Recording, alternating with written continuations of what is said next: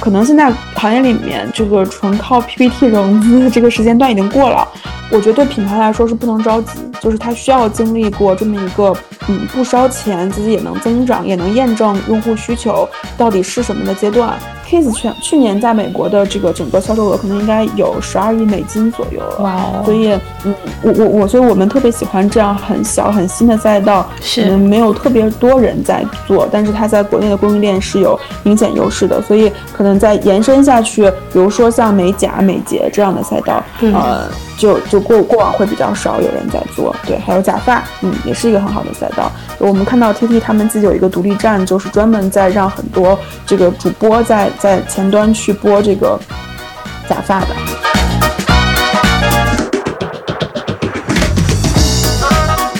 在多元文化交流中碰撞有趣行业观点。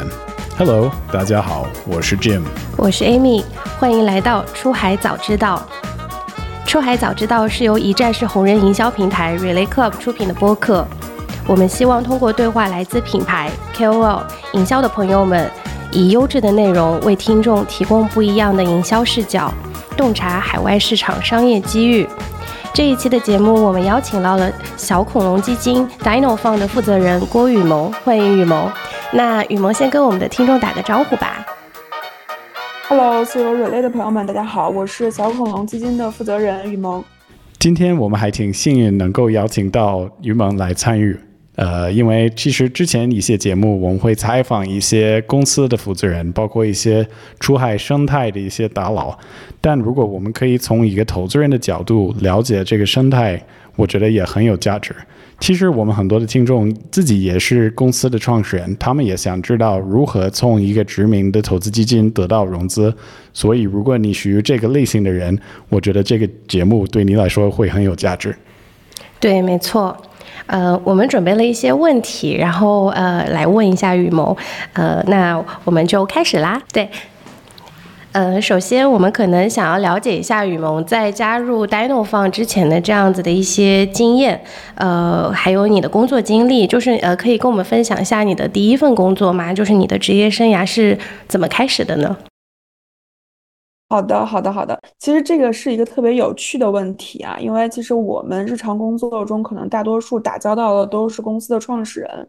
嗯，很少会有人跟我们聊起来这个话题。那其实我最早。就是刚刚开始工作的时候，第一份工作是在一个呃创投媒体，叫做三十六氪。哦，我不知道大家有没有听过，应该现在在在创投行业还是就是非常 top 的一个媒体，因为总是能拿到创业相关的一手资讯。其实我刚刚开始接触创投的时候，就是从三十六氪开始的。啊，这样。嗯，那时候应该是一五年左右的时间，所以其实是呃赶上了中国双创最好的时候。嗯，那个时候，呃，这个三十六氪的 office 还是在，嗯，我我们不知道你们知不知道这个中关村的创业大街啊？那个时候还是在一个信息的十字路口。无论是从它这个物理位置的 location，还是说站在这个媒体的 location 来说，其实都是一个，嗯，一个特别好的这个。其实对年轻人来说，我觉得是非常好的第一份工作。对，嗯，因为接触很多信息。嗯，一五一六年确实就是这个呃互联网行业的发展的速度非常快。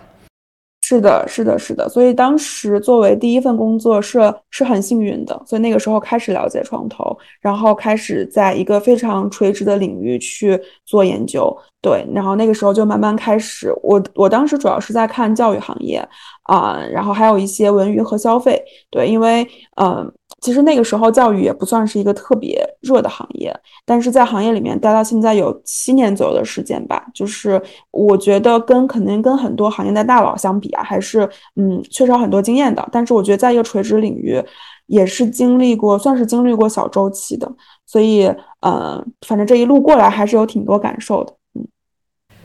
所以从呃第一份工作就是三十六氪到呃现在去做这个小小恐龙基金，你觉得就是呃就是是中间是怎么怎么样的一条路？就是包括说您过去的工作对现在你觉得有什么呃关联，或者是说对现在有什么帮助吗？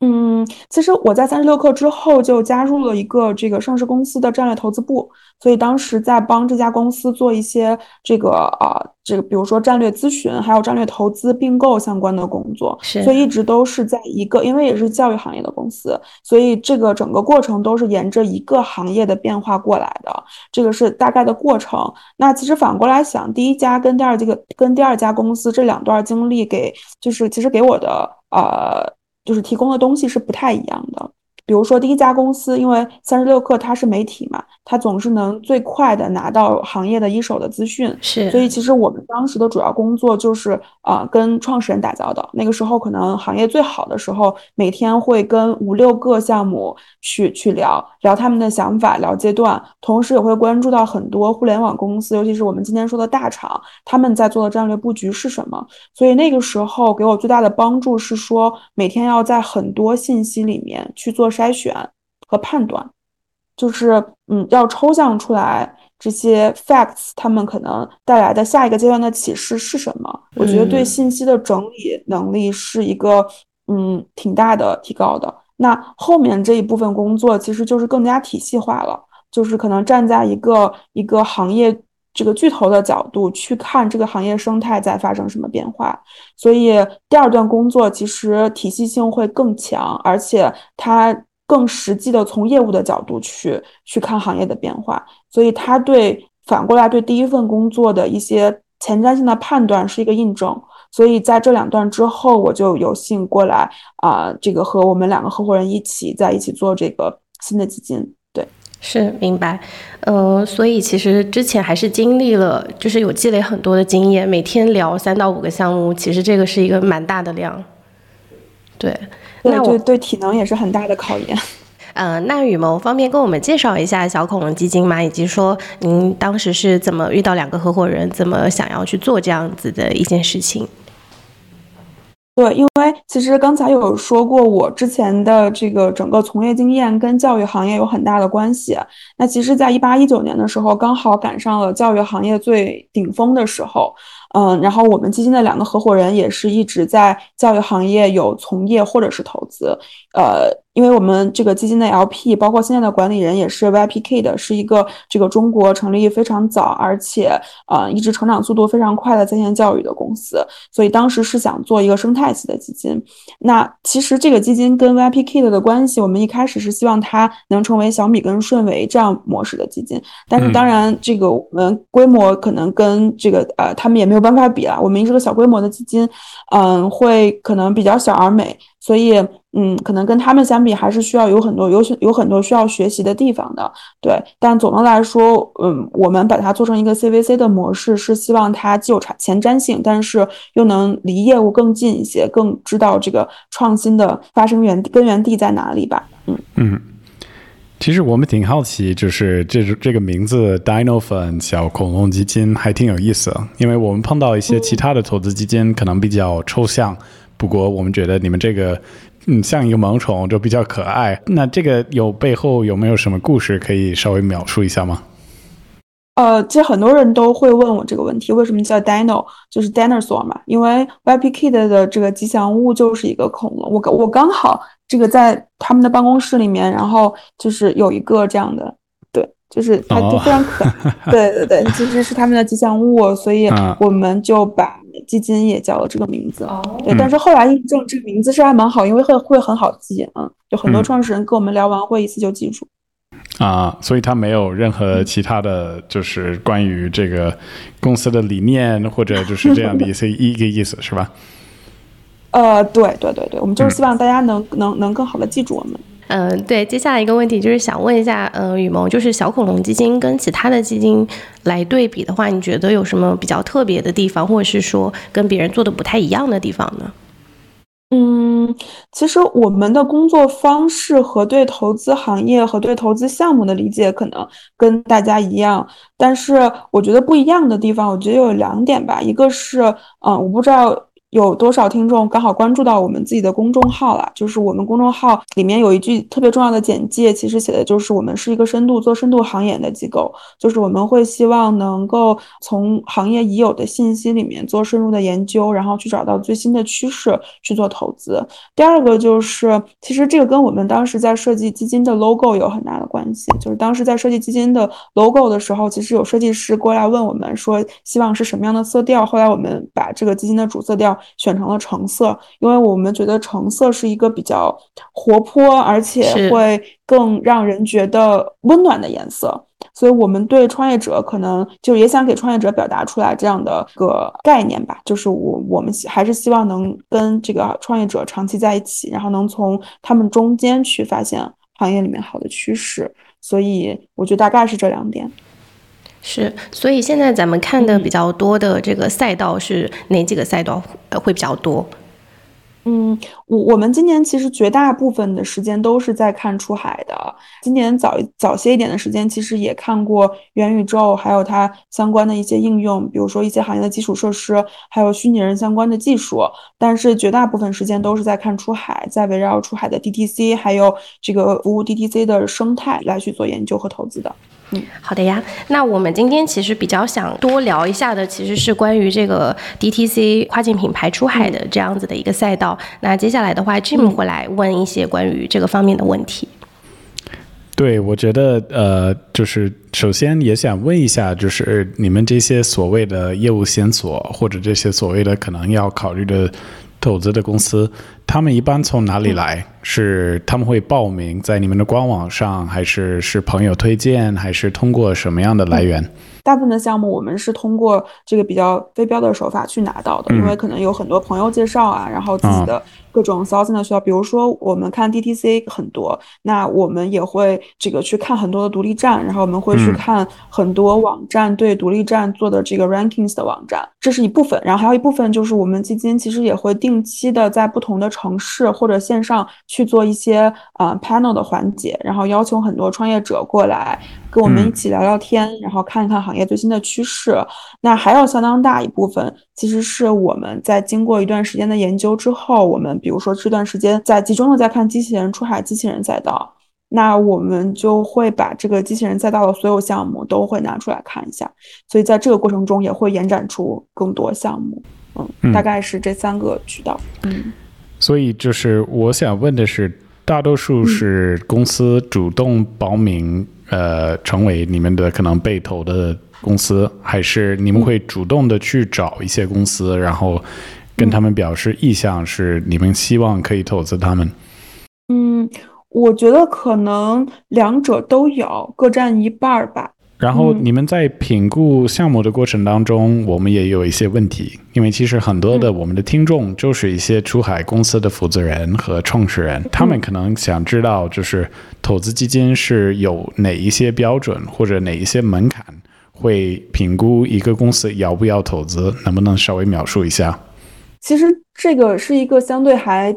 挺大的话题，因为我们自己，因为每天要见很多的公司，就是在想我们 eventually 想要去投一个什么样的公司。那我觉得可能有一些行业里面比较，嗯，一个 basic 的这个这个标准是说。肯定，我们选的这个行业是要足够大的，对吧？它的这个天花板是要足够高的。那其次就是这个行业它的头部的几家公司，它的市场的占有率、集中度是不是很高？它有没有留给小公司足够多的机会去做弯道超车？然后其次可能就是创始人，因为我们投早期嘛，就是创始人会在我们整个的投资评判中占比较高的标准了。就是就是它的这个占比会更高。坦白说，我们今年看了非常多 DDC 的品牌，我们刚好最近做了一个 review 啊，可能大概有接近三百家左右的样子，可能还会不止。就是我们只要是 touch 过的，其实会发现有很多创始人在行业里面是非常非常有经验的，他可能从供应链里面出来，或者是从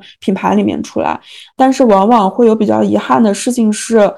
嗯，我觉得可能也不能讲遗憾了，就是说大家每个创始人想做的方向可能不一样，嗯，但是可能我们也会去判断，就是说这个创始人跟这个赛道的匹配度是不是足够高的。有可能他过往没有这个行业的经验，但是至少他在选择创业之前，对这个赛道的情况，还有他想做的那个国家，那个国家这个赛道是什么样的竞争格局，是做过非常充分的研究的。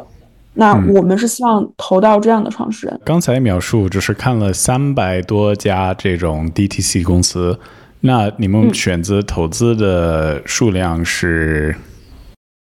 嗯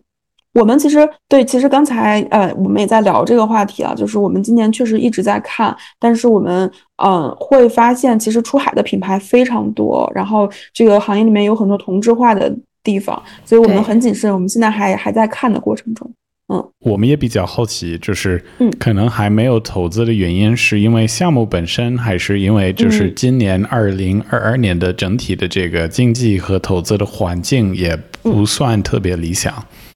呃，我觉得二者的原因都有，不能说哪一个会更多。就我们刚才其实也提到了这个问题啊，就是我们发现出海的产品其实有很多可能它同质化比较严重，然后另外可能创始人跟他本身选择的这个赛道不一定是。百分之百匹配的，就是这些原因都有。但我觉得出海啊，仍然是一个非常好的赛道。这也是为什么我们一开始会选择出海去投了。就是呃，一个很大的原因是，当然我们基金过往在国内投教育也投消费品，其实有很多呃消费品行业这一两年他们也会选择去做出海，对吧？因为他们在国内有很强的供应链的优势，这是一方面。另外一方面就是，嗯。就我们觉得，其实有很多好的消费品公司，比如说像呃像宝洁、像联合利华，他们从成立的 Day One 开始，它就是一个 global 的公司，所以可能消费品这个行业本身它就是一个全球化的行业，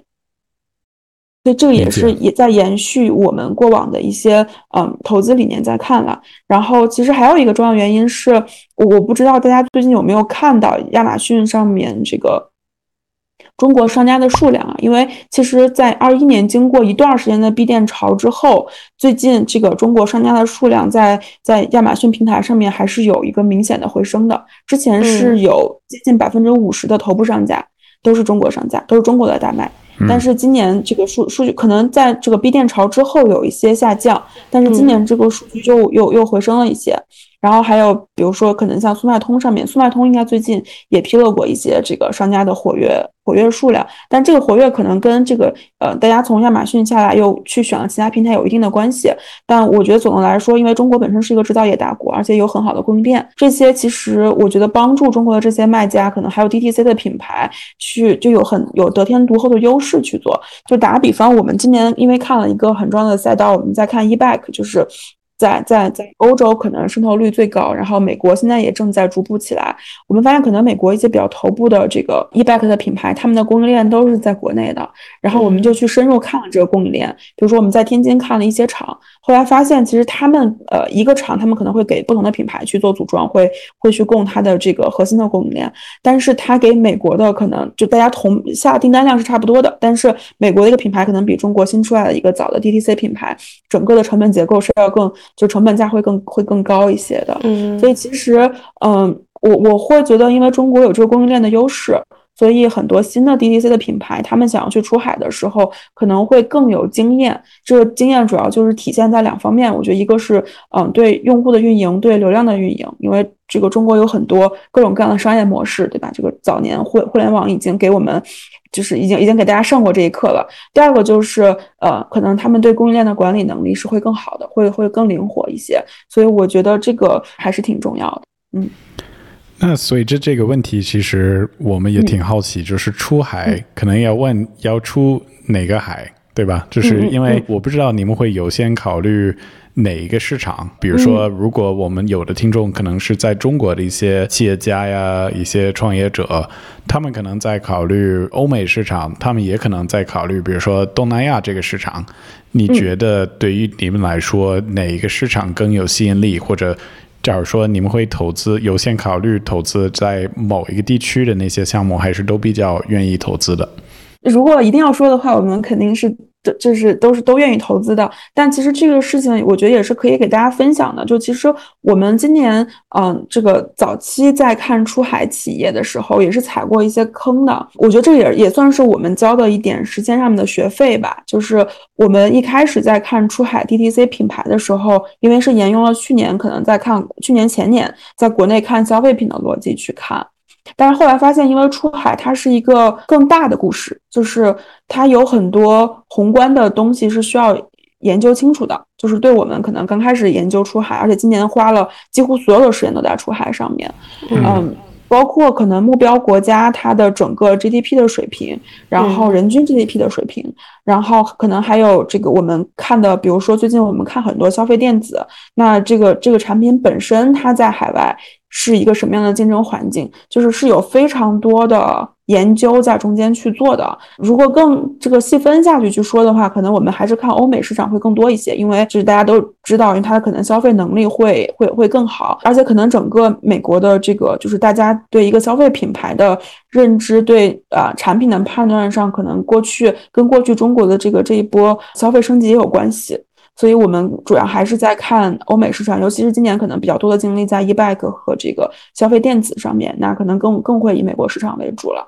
那但东南亚反过来会是一个更好，就是对我们来说会是一个可能文化更相近，然后我们也花了不少时间在去看的这个这么一个市场，尤其是。嗯，因因为今年很多品牌大家在做那个 TikTok 嘛，因为这个人类的朋友肯定是更了解了。是，就是因为本身 TikTok 在在在印尼会更成熟一些，而且印尼的这个电商生态也也也更不错，所以嗯，我觉得这个可能要看具体去选择什么样的这个赛道去做。对，那我们刚才说到的是地区，还有一个方面和领域我们要聊的是关于阶段。其实刚才于萌也描述了一些关于你们会投资的行业。你们会投资的一些地区的项目，然后我们也挺好奇，就是刚才你说，就是你们会投投资一些早期的公司，但你们会愿意考虑多么的早的公司？就是你们是在公司可能只有一个想法而已，还有一个 PPT，还是他们需要有一个成熟的团队，或者是不是要发展到一个已经有自己的消费者，然后就是公司已经运营起来，就是有一定的销售额，你们才会考虑？嗯。嗯这个其实对我们来说，因为我们本身可以从这个天使 cover 到 A 这个阶段，所以可能我们心态是很 open 的，所以可能有很多像像你刚才提到的这个已经有收入的公司，那对我们来说可能会更容易判断一些。嗯，包括他可能已经已经在在。增长中的这个方法论，但是我们最近其实刚好也是个很好的例子啊。我们最近也碰到了一个非常早期，呃的两个团队吧，两个团队可能本身他们刚刚开始有创业的想法。我我我不知道大家这个是不是就是可能出海里面的很多创业者都都都经历过，在面对过很多国内创始人就是投资人的这个阶段了，就是可能现在行业里面这个纯靠 PPT 融资这个时间段已经过了。但是，呃，对我们来说，我们其实更愿意看到更多新鲜的 idea。就是我们最近花了很多时间在跟想要去创业的朋友聊，就是他可能有行业里面很丰富的经验，但是具体要选择什么样的目标市场，要怎么样去做这个商业化，怎么样去做第一步，呃。就是还还没有一个明确的想法，那我们也会陪着创始人去做更多这方面的打磨，对，所以对我们来说，早期的阶段也是也是可以去投的，对。好，嗯，那如果你是就是跟我们一些听众说话，就是这些早期的公司的一些负责人，他们可能在比如说有的公司已经在出海中，比如说一些亚马逊的卖家或者一些有独立站的公司。然后他们现在想要去融资，你会给他什么样的一些建议？比如说他应该从哪里去入手，或者他应该通过什么样的方式去找到一些愿意投资他的项目的一些机构或者投资人？好的，这个嗯，其实可能对我们来说，呃，我们今年也看了很多的项目啊。我觉得，嗯，其实因为今年融资的环境本身也不是特别好，我们自己也观察到很多品牌融资的时间会周期会比去年拉长了非常多。所以，其实我觉得这个时候对大家来说最好的方式是一定要做好预测，就是要做好现金流管理。这个话说起来很简单，但是这个背后可能有很多的工作要去做。比如说，可能因为出海牌可能比国内的这个消费品特殊的一点是，它履约的周期会更长，会有一段时间有一些货是，比如说漂在海上的，那。就是大家要对整个库存的这个情况有了解，然后对它的周转时间会有一个详细的了解，这样反过来去倒推，我现在是不是要花这笔钱？我如果花的话，我要花多少？我要给自己留多少 buffer 的余地？我觉得这个是，嗯，对每个创始人来说都很重要的。这个也是去年、前年我们投过的这个已经投出去我们 portfolio 的公司在在做的一个规划。那第二个就是。我觉得还是要选择一个自己熟悉的赛道跟熟悉的目标的国家去做，尽量避免，比如说团队里面没有在那个国家有有有生活经验，或者是没有资源的这个呃这么一个国家去盲目的投放。嗯，对，因为我我们看到其实有很多呃就是能能帮助大家做运营的公司，可能还有很多做这个呃 martech 的公司，能够说帮你去投放，能投到比较好的水平。但是我觉得可能在没有前期的经验的情况下，尽量去避免这样的直接投放方式，然后先从小的种子用户先开始慢慢培养起来。因为我们自己可能看下来的一个经验是说，虽然就是出出海的整个流量费用是和可能和去年和前年相比是是有一些增加的，对吧？这个可能从这个呃。这个不同的公司，他们的优异水平就能看出来，可能在在 marketing 那一端的费用在获客上会会提高，但是嗯，还是比国内的消费品要好很多。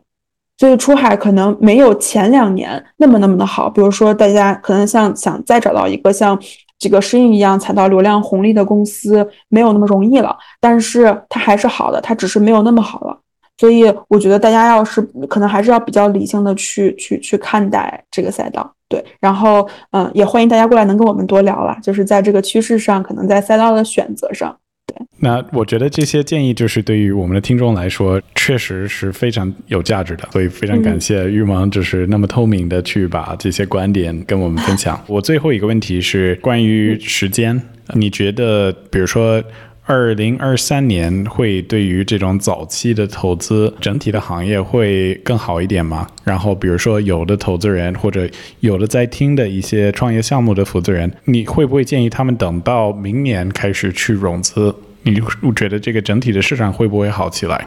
我觉得肯定未来的情况会是越来越好的，因为我们看到国内现在有一些这两天其实也能看到有一些情况在发生变化，对吧？所以，嗯，情况肯定未来是会越来越好的。但是微观来看，我们觉得明年可能跟今年的整个投资环境会会会，就尤其是在出海还有消费这一块会是差不多的。所以，嗯，我觉得这个事情，嗯，其实是一件好事儿，就是因为。产品和品牌的建立本身是一个非常长期的过程。我们现在看到很多这个消费品公司，它之所以强，它之所以能在就是它新产品只要这只要上新产品，它就能打爆，能持续做好，这样的公司往往都是可能它已经打过很多年的仗了。所以我觉得对品牌来说是不能着急，就是它需要经历过这么一个。嗯，不烧钱，自己也能增长，也能验证用户需求到底是什么的阶段。而且消费品本身也不应该是一个特别烧钱的赛道，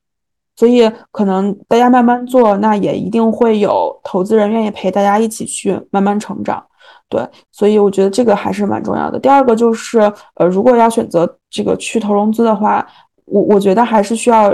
自己把握好时间，比如说，可能现在就是一个，因为离过年会越来越近了，然后我们对机构来说，它对项目的评判、对去尽调也是需要一些时间的，所以，呃，我觉得这样的时间，大家是需要给自己留出来一个吧。嗯，那雨萌，我想问一下，就是最近国内外的一些投融资中间，你有没有觉得特别有意思的一些项目可以跟我们分享呢？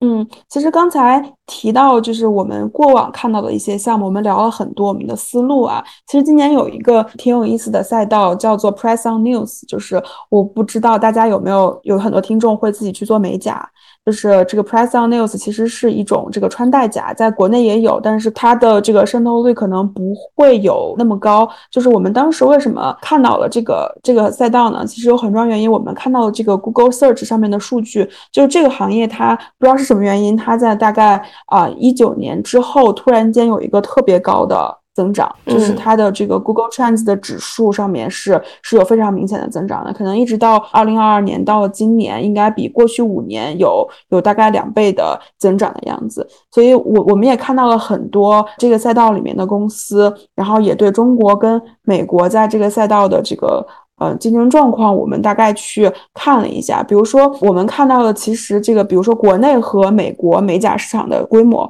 然后从业人员的数量，嗯，然后包括可能还有私人美甲店的数量吧。我们我们我们去做了，在对这个赛道做了一个嗯稍微深入一些的研究，然后我们发现，其实如果用美甲师的人数除以这种美甲店的数量的话，美国美甲师的人均产值是要高很多的。当然，这个跟美国的本身劳动力成本高有很大的关系，但另外一方面。其实美国啊，美甲师的数量是不足的，但是美甲这件事情本身渗透率在美国是很高的，而且我们也其实呃从周围的朋友啊，过去的生活经验能观察到，女生美国的女生她们在这个指甲上面，就是她们在去去替换这个指甲的呃呃呃，就是美甲的时间，然后可能去换这个花花纹的这个频率，比国内是要高很多的。是。但是国内很少有女生会用穿戴甲，因为国内的人力成本会比较低。所以女生会去这个美甲店去做美甲，尤其可能在一些三四线城市会更便宜。对，它可能九块九、十九块九就可以去涂一个颜色了。但是在美国不是，所以因为这个原因，美国就诞生了一个非常大的美甲的公司，叫叫 Kiss，这个韩国出来的品牌。对，它在韩国日韩市场也有不同的名字，叫 Dashing Diva。对，所以这其实就是一个很有意思的赛道。所以我们沿着这个也去看了很多国内的供应链，比如说我们去看了可能在天津，还有在啊，还有在浙江。的一些这个国内比较好的、比较头部的这个做穿戴甲的工厂，所以也去沿着这个又去看了一下，可能哪什么样的这个花纹会更好做，哪些是一定需要人工去做的。如果人工去做的话，那它这个人均上线的产值会是多少？那如果如果一个新的品牌进来去做的话，可能呃，比如说要做穿戴甲，那它可能前期要花多少时间和成本在产品上面？如果有人工，可能比如你要选择更高端、更复杂的款式的话，那有。有人工在里面，那它可能。出货量会有限，那可能出出货到天花板或者什么样子的。Kiss 全去年在美国的这个整个销售额可能应该有十二亿美金左右了。哇哦！所以，嗯，我我我，所以我们特别喜欢这样很小很新的赛道，可能没有特别多人在做，但是它在国内的供应链是有明显优势的。所以，可能在延伸下去，比如说像美甲、美睫这样的赛道，过往会比较少有人在做。对，还有假发，嗯，也是一个很好的赛道。我们看到 TT 他们自己有一个独立站，就是专门。在让很多这个主播在在前端去播这个假发的，对，所以这样的赛道就是美业的整个渗透，我觉得是在和国内相比是是是要更好的。嗯，那我觉得美价这一块，就是近期我跟 Amy 我们已经有打算去美国参与这个 CES，我觉得 Amy 也到时候可以研究一下那个。我要不拿一些那个中国的那个穿戴甲到那边去卖吧？也可以。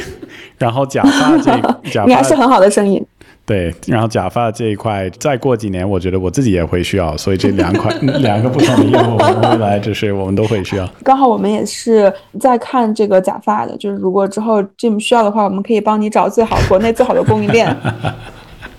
太好，帮你做最酷的那个假发。是是，我觉得这其实是一个非常非常有意思的洞察，因为之前我们还真的没有。注意到这个赛道，然后其实我之前看美国真人秀的时候，他们经常在拍真人秀的时候，拍着拍着就去美甲店了，因为那里是他们就是花时间消磨时间最呃品质很高的一个地方，他们每一个真人秀都会要去到美甲店，所以就是说明需求真的还挺高的，对。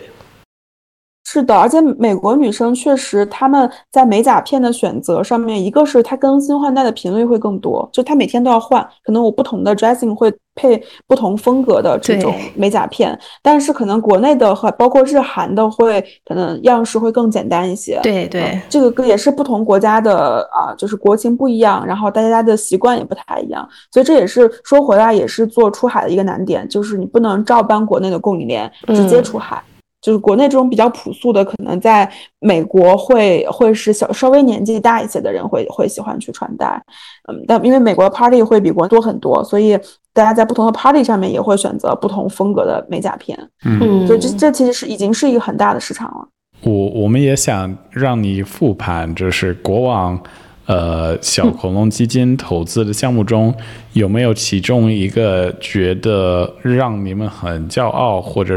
让你们觉得很优秀？能不能呃把这么一个成功案例跟我们的听众分享？好呀，好呀，就是刚好说到这个话题，我们这两天也是在复盘过去的一些项目吧。嗯，其实我我我特别想聊的一个项目，它是一个做露营的公司。我我不知道 Amy 跟 Jim 有没有出去露营过啊？嗯，你有露营？对对，好像还没有。对，这个这个公司，嗯。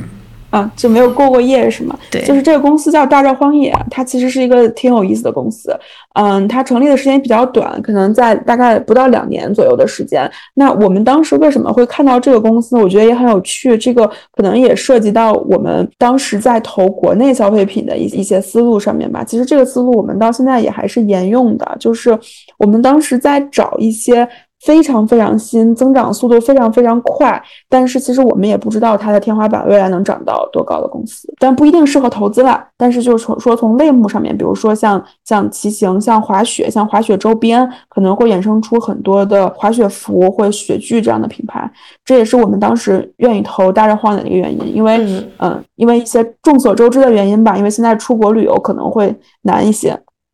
所以。可能对很多年轻人来说，他们想要去选择旅游、选择周末的短途游，会会会有困难，所以露营就成了他们一个挺主流的选择。然后这家公司也是在国内非常早去把露营做到标准化的公司，包括他们今年也在也在做一些装备，然后刚好就赶上了国内这一两年的露营热，所以无论是营地的数据，还是说可能他们做露营整个周边，比如说天幕啊这样的这个帐篷啊这样的产品，是一个特别好的时间。这个呃是一个很有意思的投资吧？我觉得消费品本身做消费品和投消费品就是都是挺有趣的过程。对，所以我们未来也还是希望能沿用这个逻辑再去投一些对国内的公司。所以他们是主要做国内市场吗？他们还还还是说也在做海外的市场？呃，现在主要还是在做国内市场，但是我觉得明年肯定会去做海外了。嗯嗯。呃，除了这个项目以外，我们也理解就是你们也有自己公司孵化的一个项目叫 VIP Streamer 是吧？那这个项目能不能给我们描述一下，然后让我们的听众理解清楚是什么？嗯，是，我觉得可能行业里面有很多嗯 DTC 品牌的创始人也过来跟我们聊过，然后也跟我们一起合作过。嗯，这也是刚好，这个也是我们在看这个出海的一个很重要的原因，因为我们自己也在尝试去做一些网红的孵化。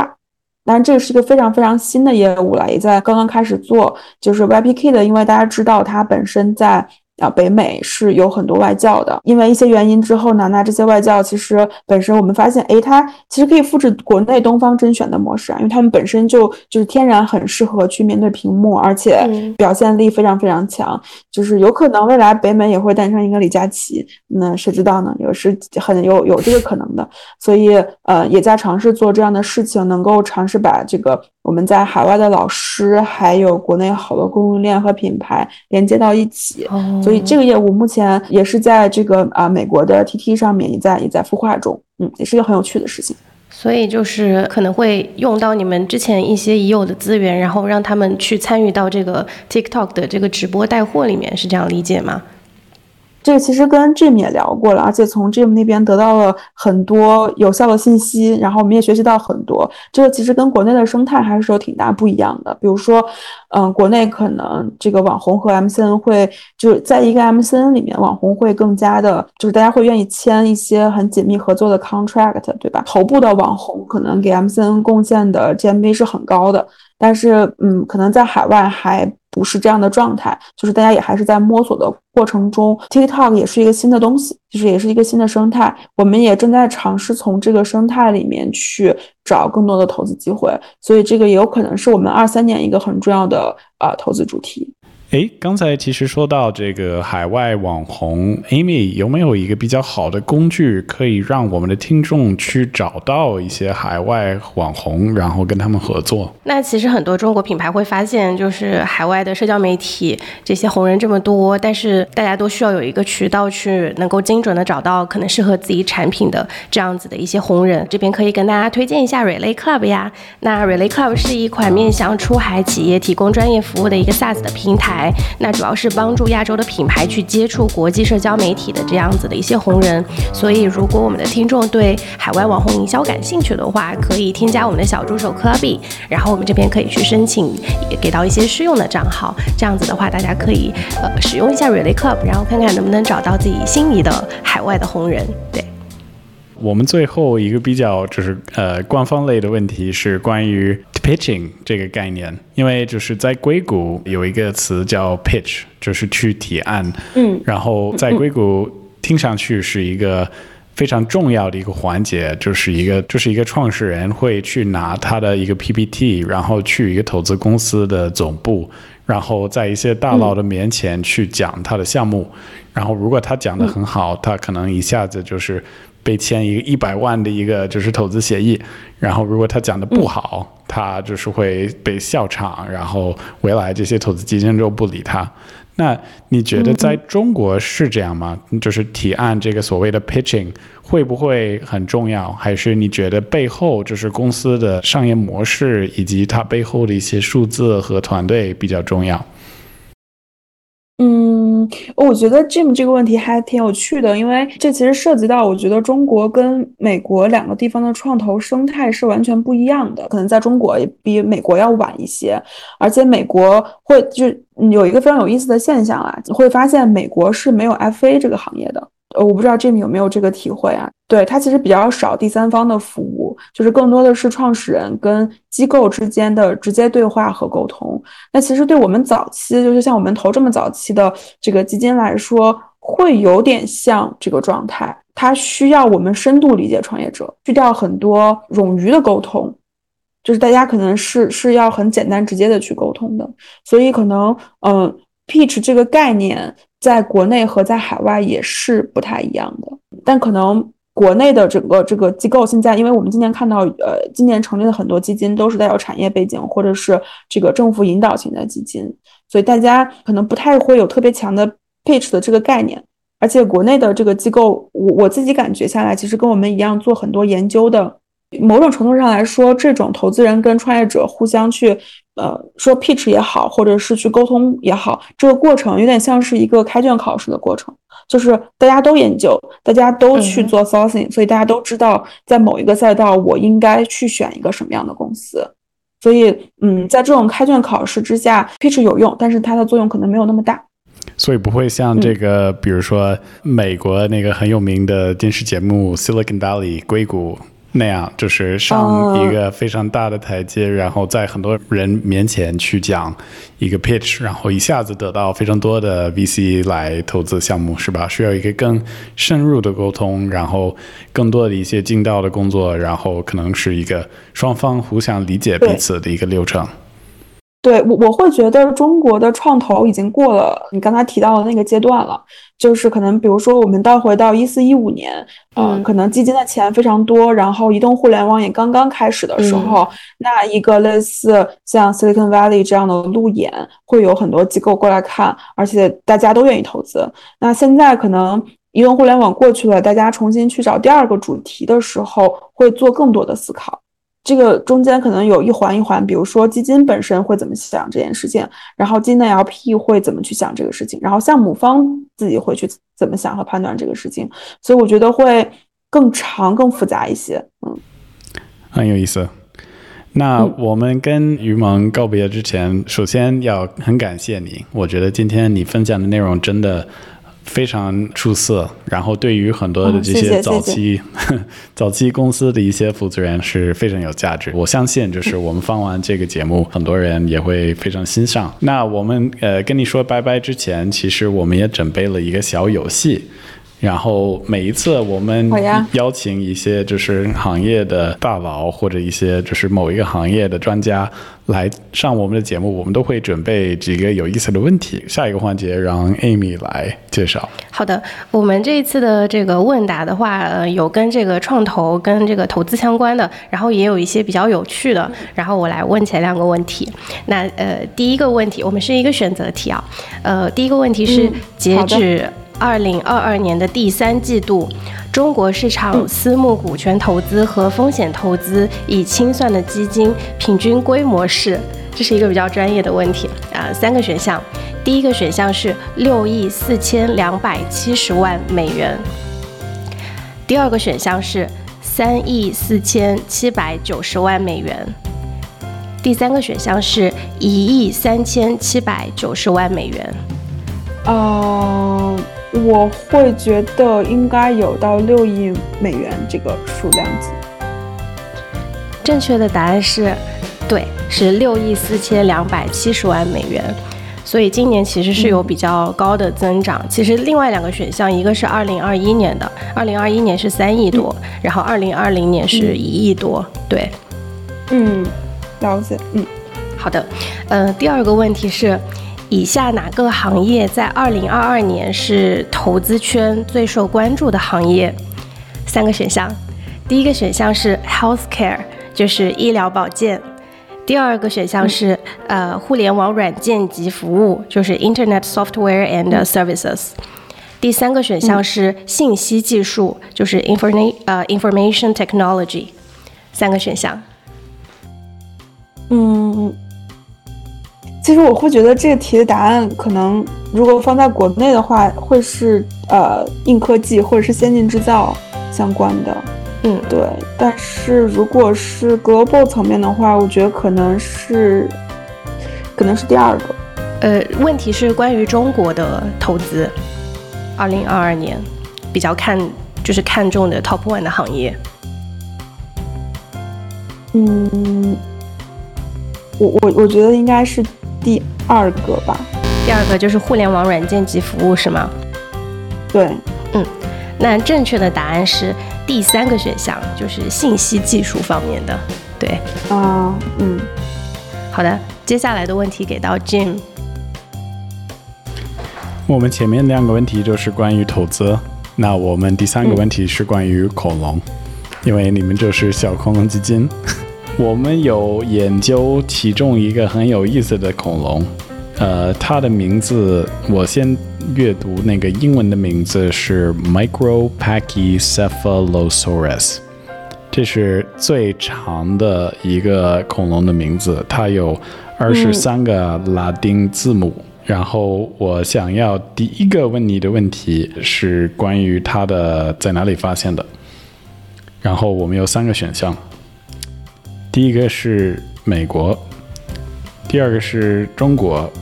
第三个是非洲。我选择非洲吧，因为感觉更像是生物诞，就是诞生的地方。这是一个很有意思的选择，不过正确的答案还是中国。对。啊，这样。是是是。好的。它是生活在白垩纪的这个中国山东地区，但是这个单词真的好长啊，Jim，你能教我怎么怎么怎么读这个吗？Micro，Micro 很简单，就是像微软的这个 Microsoft Micro。嗯。后面是 Packy，Packy，对，Micro Packy，然后后面是 Cephalo，Cephalo，Cephalo，嗯，然后最后面是 Saurus，其实很多的这个 dinosaur 就是会有这个 Saurus 这个结尾，就像那个 Tyrannosaurus 啊，Stegosaurus 啊，所以它是一个 Micro Packy Cephalosaurus，Micro Packy。cephalo，cephalo，saurus，对对对，